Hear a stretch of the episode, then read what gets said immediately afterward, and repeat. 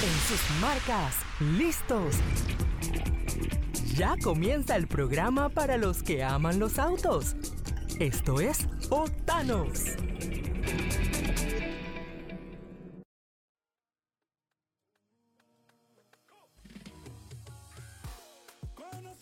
¿Qué hay amigos? Esto es Octanos aquí por Boom 106.1. Les saluda Benji Sheliu conmigo Mario Muñoz.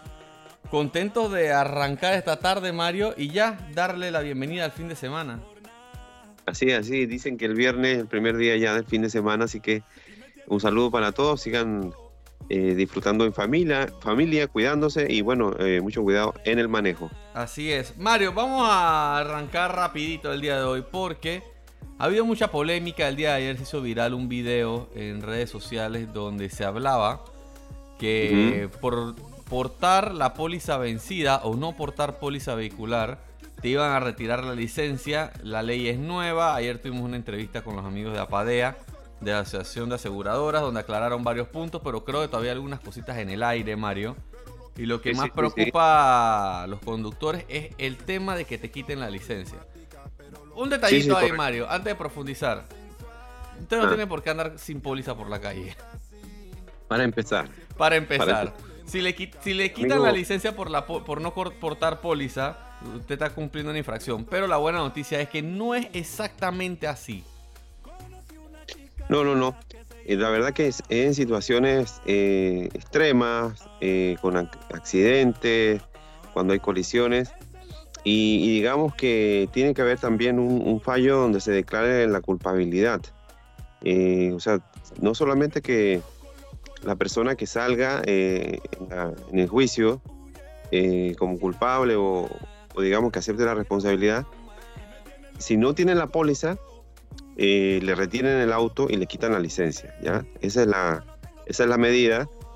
Mira, lo mejor es tener eh, por lo menos esta póliza básica, porque eh, es básica, no es completa y es mucho más económica. Se calcula que sería como al año, como aproximadamente 120 dólares, Benjamín. No es una cosa tan Digo, difícil. si usted tiene un auto y tiene que cubrir Mm, sí. 120 más que 28 de placa eh, al año es sea, parte de la es- responsabilidad de tener un auto. O sea, es una responsabilidad. Y Sí. ahora, para desmenuzarlo, Mario, la remoción de licencia no es si a usted lo para un retén y tiene la, la póliza vencida. En ese caso lo van a amonestar, le va a tener una multa, ¿no? Por eso.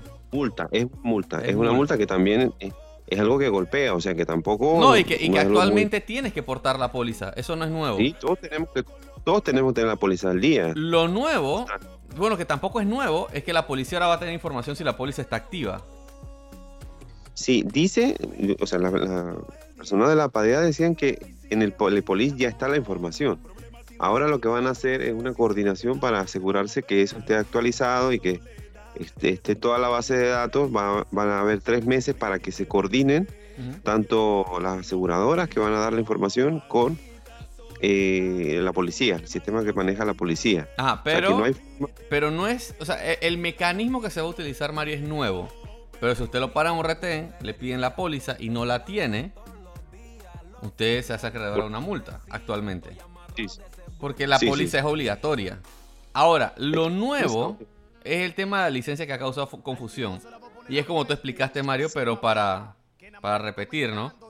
Si usted está involucrado en una colisión, usted es responsable, ya sea que usted acepta la culpabilidad del choque o se dictamina en un tribunal de tránsito, Sí. usted es responsable de la colisión, usted debe pagar los daños y usted no tiene póliza. Porque normalmente si usted es responsable, la víctima va a su aseguradora y pide que se le reparen los daños. Si usted no Correcto. tiene la póliza, entonces usted se va a quedar sin licencia y sin su auto hasta que repare los daños de la víctima. A mí me parece justo, Exacto. Mario.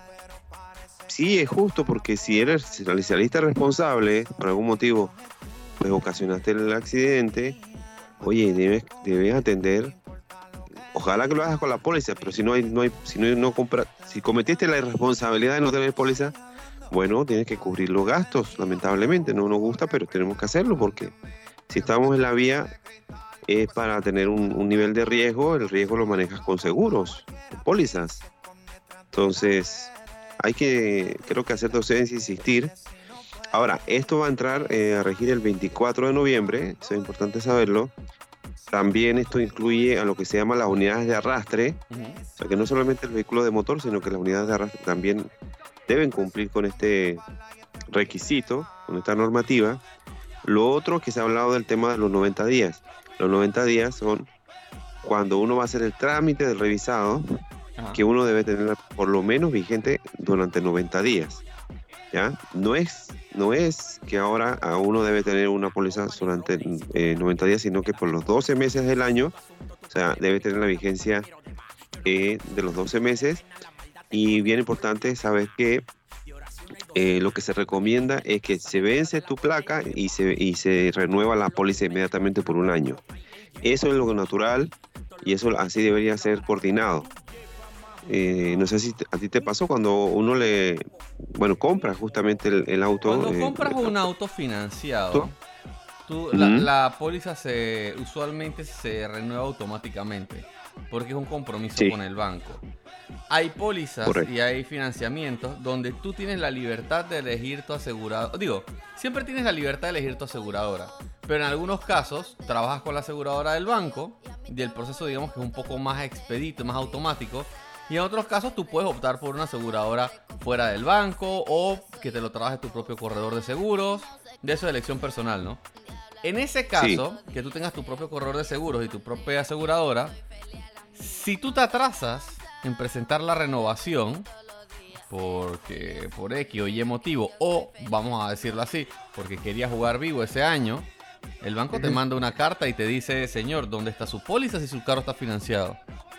Y si no, el banco también da la póliza, da el seguro y te lo cobra en la letra. Exacto, y hay un aumento en la letra y el banco aplica la póliza que ellos eligen, ¿no?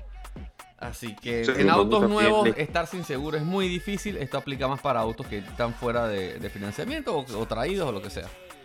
Así que no sé, Mario, no sé cómo no puedo ponerse a esto. Obviamente yo sé que había muchas dudas. El tema de la licencia en principio, yo te lo comenté, Mario, eh, ayer que hablábamos del tema que la única otra sanción que incluye eh, la remoción de la licencia es la de conducir bajo aliento alcohólico. Y a mí sí me parecía excesivo que por no tener la póliza te quitaran la licencia, pero no es así. Eso es más que nada, un, creo que un malentendido, una mala interpretación de la ley. Te quitan la licencia si tienes una colisión, no tienes seguro, eres responsable y debes pagar los daños. Es bajo esa condición. Lo, otro, eh, también vamos en ese mismo camino de, aclarar los puntos y de, entender un poco los, mecanismos, ¿no? Primero que no solamente los agentes de la Policía Nacional, también los inspectores de la Autoridad del Tránsito van a eh, participar de un mecanismo donde eh, las compañías aseguradoras le van a dar la información de las policías vigentes. ¿ya? Va a haber esa información, va a haber una plataforma digital, tanto los agentes entonces de la Autoridad del Tránsito como eh, los agentes de la policía van a tener esa información, así que no es que uno tiene que tener ya necesariamente la, eh, impresa, aunque yo recuerdo muchas veces que, o sea, me, pasó que me, pidieron la póliza impresa. ¿Dónde está su póliza? Yo me acuerdo. Y la tenía que mostrar uno, generalmente la tiene en la guantera, le muestra la parte física. Ahora ya no es necesario eso, va a estar en esta plataforma digital. Dice que la Autoridad del Tránsito mantendrá una base de datos actualizada de las pólizas de seguro de vehículos de motor con esta cobertura de daños y lesiones a terceros. Miren, existen otra, otro seguro que es realmente el que uno debe ir a recomendar, que es el seguro completo y que tiene que ver con los propios, los daños propios. Si ocurre, nadie lo quiere, un accidente y los daños del, propio auto, ¿quién los cubre? Entonces, con esta póliza completa, eh, las aseguradoras eh, llevan adelante entonces esas reparaciones. No es algo que uno debe incurrir y esa es la que uno debiera recomendar. Pero bueno, la que se está pidiendo es solo esta cobertura de daño y lesiones a tercero. Y también es bueno mencionarlo, lesiones, o sea, si la otra persona por, tiene que ir al hospital, la otra persona necesita eh, temas de incapacidad, es decir, eh, es hasta una obligación humana, porque uno ocasionó un choque y le hizo daño al auto y le, y le ocasionó lesiones a la otra persona. Entonces, eh, todo eso debe ir a estar en esta pólizas incluidas. Sí, ok, está bien. Yo creo que ahí está la, información. No creo que queden más dudas.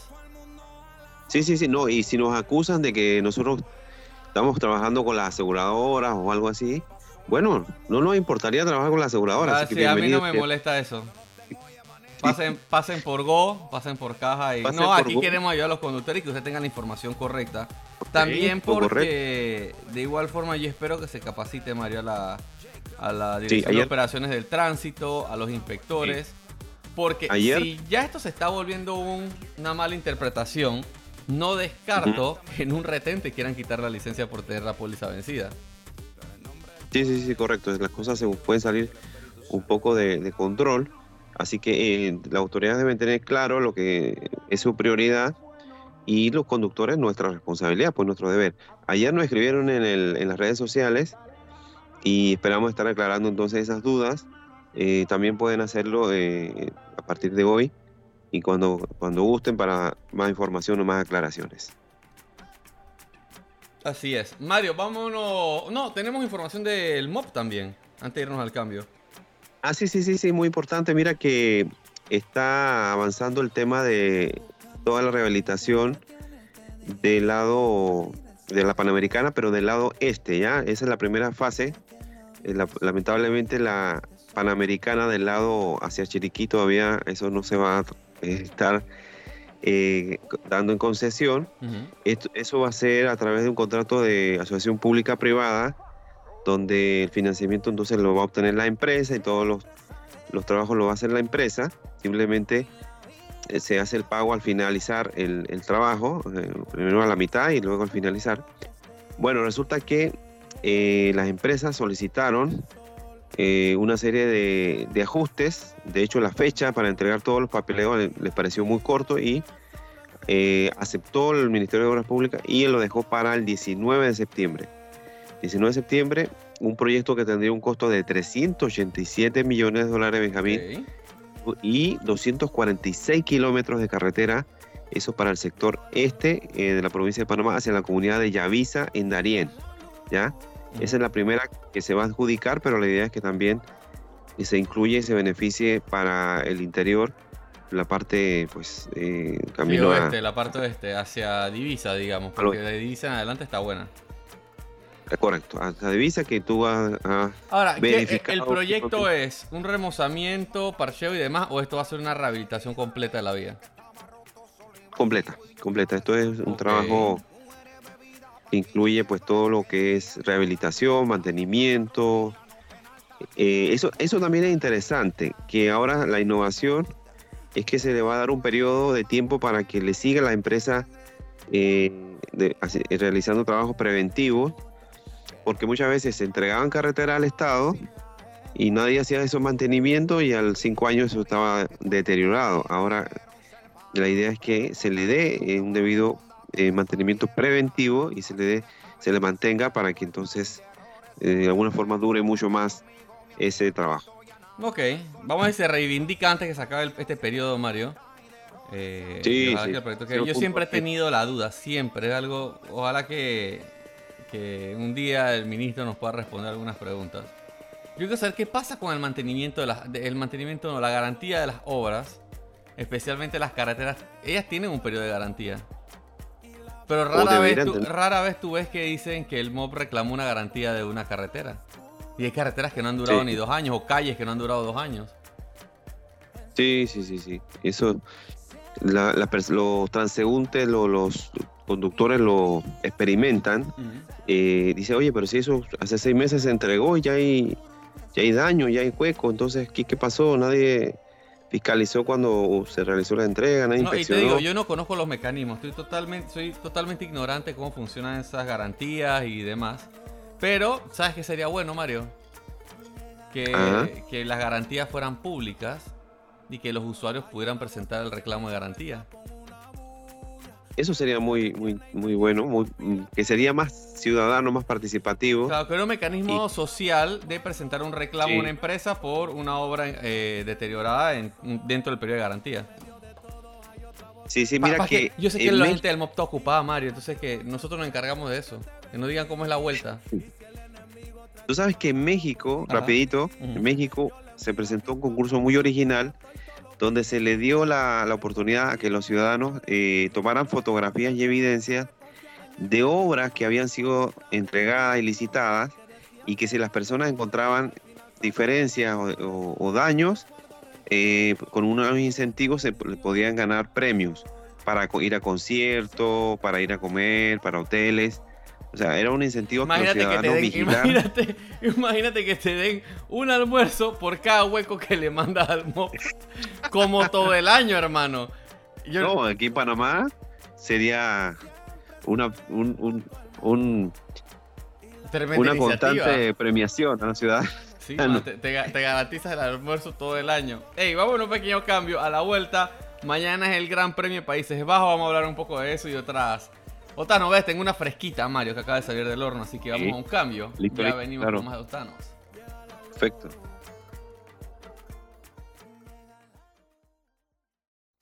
Vamos a una pausa. Ya volvemos con más de Octanos.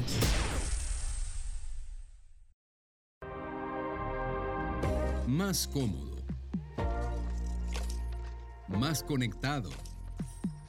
Más seguro. Más de todo lo que te gusta. Ahora con motor 1.6 GDI. Hyundai Tucson Turbo. Cotízalo ya en hyundai.petroautos.com. Hyundai. Siete años de garantía. Petroautos. Para tu Ford, solo lo mejor. Exige siempre repuestos originales Motorcraft con un año de garantía o hasta 20.000 kilómetros. Lo que ocurra primero, tu Ford solo con los expertos. Distribuidora David Ford, Francisco y Cachetray David. ¿Qué hay amigos? Estamos de vuelta con más de Octanos aquí por Boom 106.1. Les recuerdo seguirnos en nuestras redes en arroba Octanos Media. Arroba María Andrés Panamá. Síganme también arroba Benji Sheliu y dense una vuelta por www.octanosmedia.com con toda la información de la industria automotriz en Panamá y en el mundo. Mario, vamos con algo de Fórmula 1. Hoy tenemos información fresquita, fresquita. eh, porque recuerdas el drama de la salida de Fernando Alonso de Alpine, que confirmaron a Piastri, que Piastri después dijo que no, que él no podía y que Piastri estaba con McLaren, que fue toda una novela que lleva como dos semanas. Sí, sí, sí. Parece novela Una turca. telenovela. Sí, sí, una telenovela de incomunicación, desinformación y falta de, de una claridad eh, sobre el futuro pues, de pilotos importantes.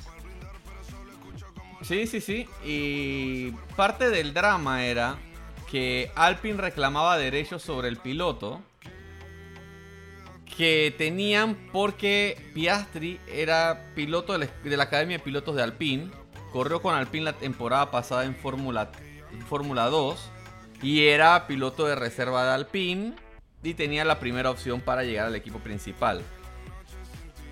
Alpine tenía un plazo para confirmar que Piastri sería su piloto titular. Y eso era lo que alegaba McLaren. Que ya ese plazo se había vencido y que Piastri tenía carta libre. Eh, Alpine decía que no, que ellos todavía tenían derechos sobre el piloto. Esa era un poco la controversia que había entre los dos equipos y en el medio Oscar Piastri con su promotor, que es Mark Webber, ex piloto de Fórmula 1, piloto también de Red Bull Racing. Eh, y eso iba a escalar a niveles legales, Mario. Todo decía que Alpine lo iba a llevar a los tribunales, que no sé qué. Salió al paso eh, Ben Sulayem, el presidente de la FIA, y él dijo que eso no se iba a arreglar en ningún tribunal que se dejaran de chiquilladas. Exacto. Dice que eso lo iba, esos trapos lo iban a lavar en casa. Y eso lo llevaron a el, al Drivers Contract Recognition Board, que es una oficina dentro de la Federación Internacional de Automovilismo, que avala los contratos entre pilotos y equipos. Y en cualquier controversia como esta, ellos tienen la última palabra y te evitas tener que ir a tribunales de justicia. Hoy salió el resultado, Mario. Hoy la FIA publicó el comunicado y el resultado en su página. Y oficialmente Oscar Piastri correrá para McLaren las temporadas 2022 y 2023. Sí, sí, sí, ya está entonces Oficial. dirimido y digamos fallado. Eh, muy mal para Alpine, queda muy mal. Ahora entonces se quedaría sin eh, Alonso. Le y falta un piloto. Le falta, le falta en este momento. Ahora, Queda ¿tú ahí. sabes cuál fue el problema con el contrato? Que es lo más gracioso de todo. Juan, Realmente no tiene nada que ver con los plazos de Alpine y de cuándo lo firma McLaren. Alpine le, di- le dio la oportunidad a McLaren de que Piastri fuera su piloto de reserva. Eso se firmó el 4 de julio, después del Gran Premio de Gran Bretaña. Porque McLaren necesitaba un piloto de reserva si se enferma alguno de, los- de sus dos pilotos titulares y demás. Dentro de ese acuerdo había una cláusula que decía que si se daba la salida de un piloto en el equipo, Piastri tendría la primera opción como piloto titular de McLaren. correcto. Alpine abrió la puerta para que Piastri se fuera. Sí, No o hay sea nada que que llorar. Había dejado allí una, una oportunidad, una posibilidad y bueno, lo tomó eh, el piloto, ¿no? Sí, la tomó el piloto y la tomó McLaren, que tiene una tradición de fichar pilotos jóvenes. Actualmente en las filas de McLaren está Lando Norris, que llegó al equipo en el 2019. Lando tiene 22, eh, llegó a los 19 años a McLaren. Le ha ido muy bien con McLaren, de hecho, sobresalió por encima de Daniel Ricciardo, que es un pilotazo. Tiene 382 puntos en su carrera, tiene una pole position, cuatro vueltas rápidas, terminó la temporada pasada en el sexto lugar, que es muy bueno, de una serie tan competitiva. Tiene 74 carreras, no ha logrado ninguna victoria aún y no ha logrado ningún campeonato, pero es un chico que está constantemente en la zona de puntos de la. Fórmula 1. De hecho, en lo que va de la temporada 2022, tiene un podio, tuvo un tercer lugar en Italia y de ahí solo ha estado fuera de puntos tres veces. Todas las demás veces ha estado en los puntos y un retiro en Miami. Eh, pilotazo. Sí, sí. Sí, sí, sí, creo que ahí eh, está, está, está pendiente, hay, uno, hay un potencial para pues, desarrollar en las futuras carreras, ¿no? Sí, yo creo, yo creo que este año es muy probable que Orlando Norris gane su primera carrera si McLaren hace los ajustes pertinentes y si, y si el cohete de Max Verstappen alguna carrera se queda sin combustible. Ahora, ¿quién es Oscar Piastri y por qué se lo pelean tanto, Mario? Que eso me han preguntado y que por qué tiene ese chico de especial. El tema con Piastri es que ganó la Fórmula 3 con 164 ¿Mm? puntos con el equipo Prema Racing. Eso fue en el 2020. Y en el 2021, también con Prema Racing, ganó la Fórmula 2 con 252 puntos. Ganó en dos años consecutivos, Mario, siendo novato las categorías inferiores de la Fórmula 1. Correcto. Que es muy difícil. O sea, llegó novato y fue campeón. De hecho, cuando se fichó a Mick Schumacher, cuando se fichó a Wang Yusou, cuando se fichó, no me acuerdo quién más viene ahí de, de los jóvenes, decían que por qué no le habían dado la oportunidad a Oscar Piastri. Había un tema de patrocinio, tú sabes que aquí hay un tema de billete de por medio, de, de política también, y parece que Piastri le faltaba ese lado, pero todos lo han tenido de los opuestos. Este año fue piloto de reserva de Alpine. Así que por eso es que es la gran promesa del automovilismo para la próxima temporada. Y nada, todos van a estar pendientes de qué hace él. Por el momento va a quedarse tenso, con una relación tensa dentro del Alpine, porque no creo que, que estén muy felices. Sí, eso es lo que te iba a decir, que todavía faltan cuántos, seis, siete carreras, hay, hay una, hay un trabajo que, que hacer en el 2022 todavía y es un poco incómodo con, con esta, esta situación. O sea, vamos, veo espérate, vamos por el Gran Premio de Zandvoort, que es el, eh, digo, el eh, la carrera en Zandvoort, que es el Gran Premio de Países Bajos de Holanda. Después de eso quedan siete carreras, sí, estaba por ahí, siete carreras. Y él sigue Sí, siendo sí, piloto sí. de reserva, él sigue estando de los pits de Alpine. Muy, muy incómodo, pero bueno, él ya está todo decidido entonces por McLaren y toca pues aguantarse al, esta, esta situación. Digo, es una mejor opción que la que agarró Alonso. Porque por lo menos Alpine y McLaren pelean el cuarto lugar del campeonato de constructores. No es tan lejos. Eh, Alonso sí se fue a, a Aston Martin, que está en el fondo del abismo. Y no sé, no sé Totalmente. qué esperanzas tiene él. Yo creo que se fue por plata, porque no creo que haya mucho que hacer en, en Aston Martin, sinceramente. ¿Qué, qué vas a hacer allá abajo, Mario? No hay nada que hacer allá abajo. No, para, no, no, para nada. Ahora Es- es un que... acto de fe, en verdad, porque no veo cómo Sí, Alonso va a destacar ahí. algo. No, a menos que sepa algo que de pronto no, no, no se conozca, algún, alguna estrategia, alguna inversión, algo que van a hacer en el futuro, pero claro. pero no- las, inversiones, las inversiones no te garantizan nada.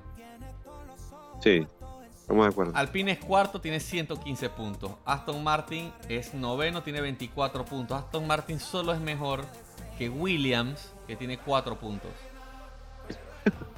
O O sea, el fondo de la...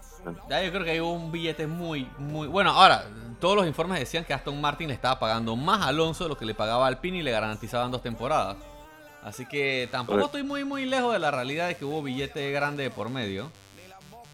Sí, sí, sí, sí. Aquí se mueven intereses y, y bueno, hay una parte que, que es el piloto, la decisión del piloto, ¿qué vamos a hacer? Sí, sí, bueno, vamos a ver. Ahí se va, va tomando forma. Ricciardo sigue sin equipo. Queda un puesto disponible en Alpine. Se habla mucho de que ese puesto podría ser eh, para el piloto de, de Alfa Tauri. Espérate, que se me fue el nombre. Eh, ah, para Pierre Gasly. Podría ser el reemplazo de Alonso en Alfa Tauri. Se está hablando mucho de eso. Parece que Ocon apoyaría su llegada. También está Mick Schumacher, pero entre Gasly y, y Schumacher yo me voy con Gasly. Serían dos pilotos franceses en un equipo francés, Mario. Así que me parece que a nivel de marketing también hace sentido. Eh, y, la otra y lo otro que se habla es que para Haas se iría Mick Schumacher para su casa. A menos que lo agarre, lo agarre algún equipo para reserva. Y estaría llegando entonces lo que hablábamos en estos días. Este piloto de, de IndyCar Series. Colton Herta Exacto. como reemplazo en Haas. Que sería el primer piloto estadounidense. Estaría corriendo un, un equipo estadounidense. Y hay tres fechas en Estados Unidos la próxima temporada. Así que, sabes aquí los negocios están de por medio siempre, ¿no? Correcto, correcto. Es que es una industria mi- millonaria, multimillonaria. Eso tiene mucha, mucha relevancia. Así que bueno, eso es lo que tenemos por el día de hoy, Mario. Este fin de semana, antes que se me pase, es el Gran Premio de Países Bajos, eh, que se va a estar corriendo en el circuito de Zandvoort, en Holanda. La carrera va a ser a las 8 de la mañana, carrera con cafecito. Algunos datos del circuito de Zandvoort. Se corrió por primera vez en 1952. Van a ser 72 vueltas en un trazo de 4.2 kilómetros. Récord de vuelta Luis Hamilton el, el año pasado. 1.11.097. Van a haber algunos cambios este año, Mario. El más interesante es que la curva 12 va a ser una curva peraltada. Y va a haber zona de activación de DRS en curva. Usualmente lo habíamos visto en recta, pero parece que, que la- el, el peralte lo han hecho tan bien que los adultos van a poder ir a, a fondo en esa curva. Vamos a ver cómo sale eso. Sí, o sea, lo- los Peralta al final, esta, esta, eh, se pone una altura en la curva. Sí, la, la- curva tiene una caída, ¿no? Es, es- Sí, tiene una pendiente la curva. una pendiente. Y con eso también ayudan a la tracción, al vehículo se mantenga en la vía. Claro, no, no es necesario que Pues, reduzcan la velocidad para tomar la curva. Correcto. Que es un poco el estilo de lo que corren en, en NASCAR, ¿no? Que tú ves que los autos van full pedal, pero es que ese óvalo tiene peralte en las curvas. Sí, sí, sí, ahí va a toda velocidad y en plena curva, pero no te caes. ¿Sabes cómo, se llama, la, cómo se llama la curva que tiene el peralte? ¿Cuán- ¿Cómo? ¿Sabes cómo se llama esa curva? Fuera del número, ¿no? No, no, no. La curva de Tarzán. Ok. Dice va a tener 18 grados, así que eso hay que verlo. Digo, pues, es un experimento. Puede salir muy bien Sí. o puede salir muy mal. Así Sí, que... pudiera darse algún accidente que nadie lo quiere. Ah, no, disculpa, yo dije que la curva 12 es la curva 14 la que tiene el peralte. Eh, la curva de Tarzán, así que a pen- pendiente porque va a estar interesante. Mario, nosotros nos tenemos que despedir, pero estaremos de vuelta el lunes a la 1 de la tarde. Recuerden que este domingo vamos a estar en Multicentro, así que los esperamos por allá y nos vemos, el, nos escuchamos el lunes a la 1 de la tarde aquí por Boom 106.1. Chao, chao. Chao, hasta el lunes.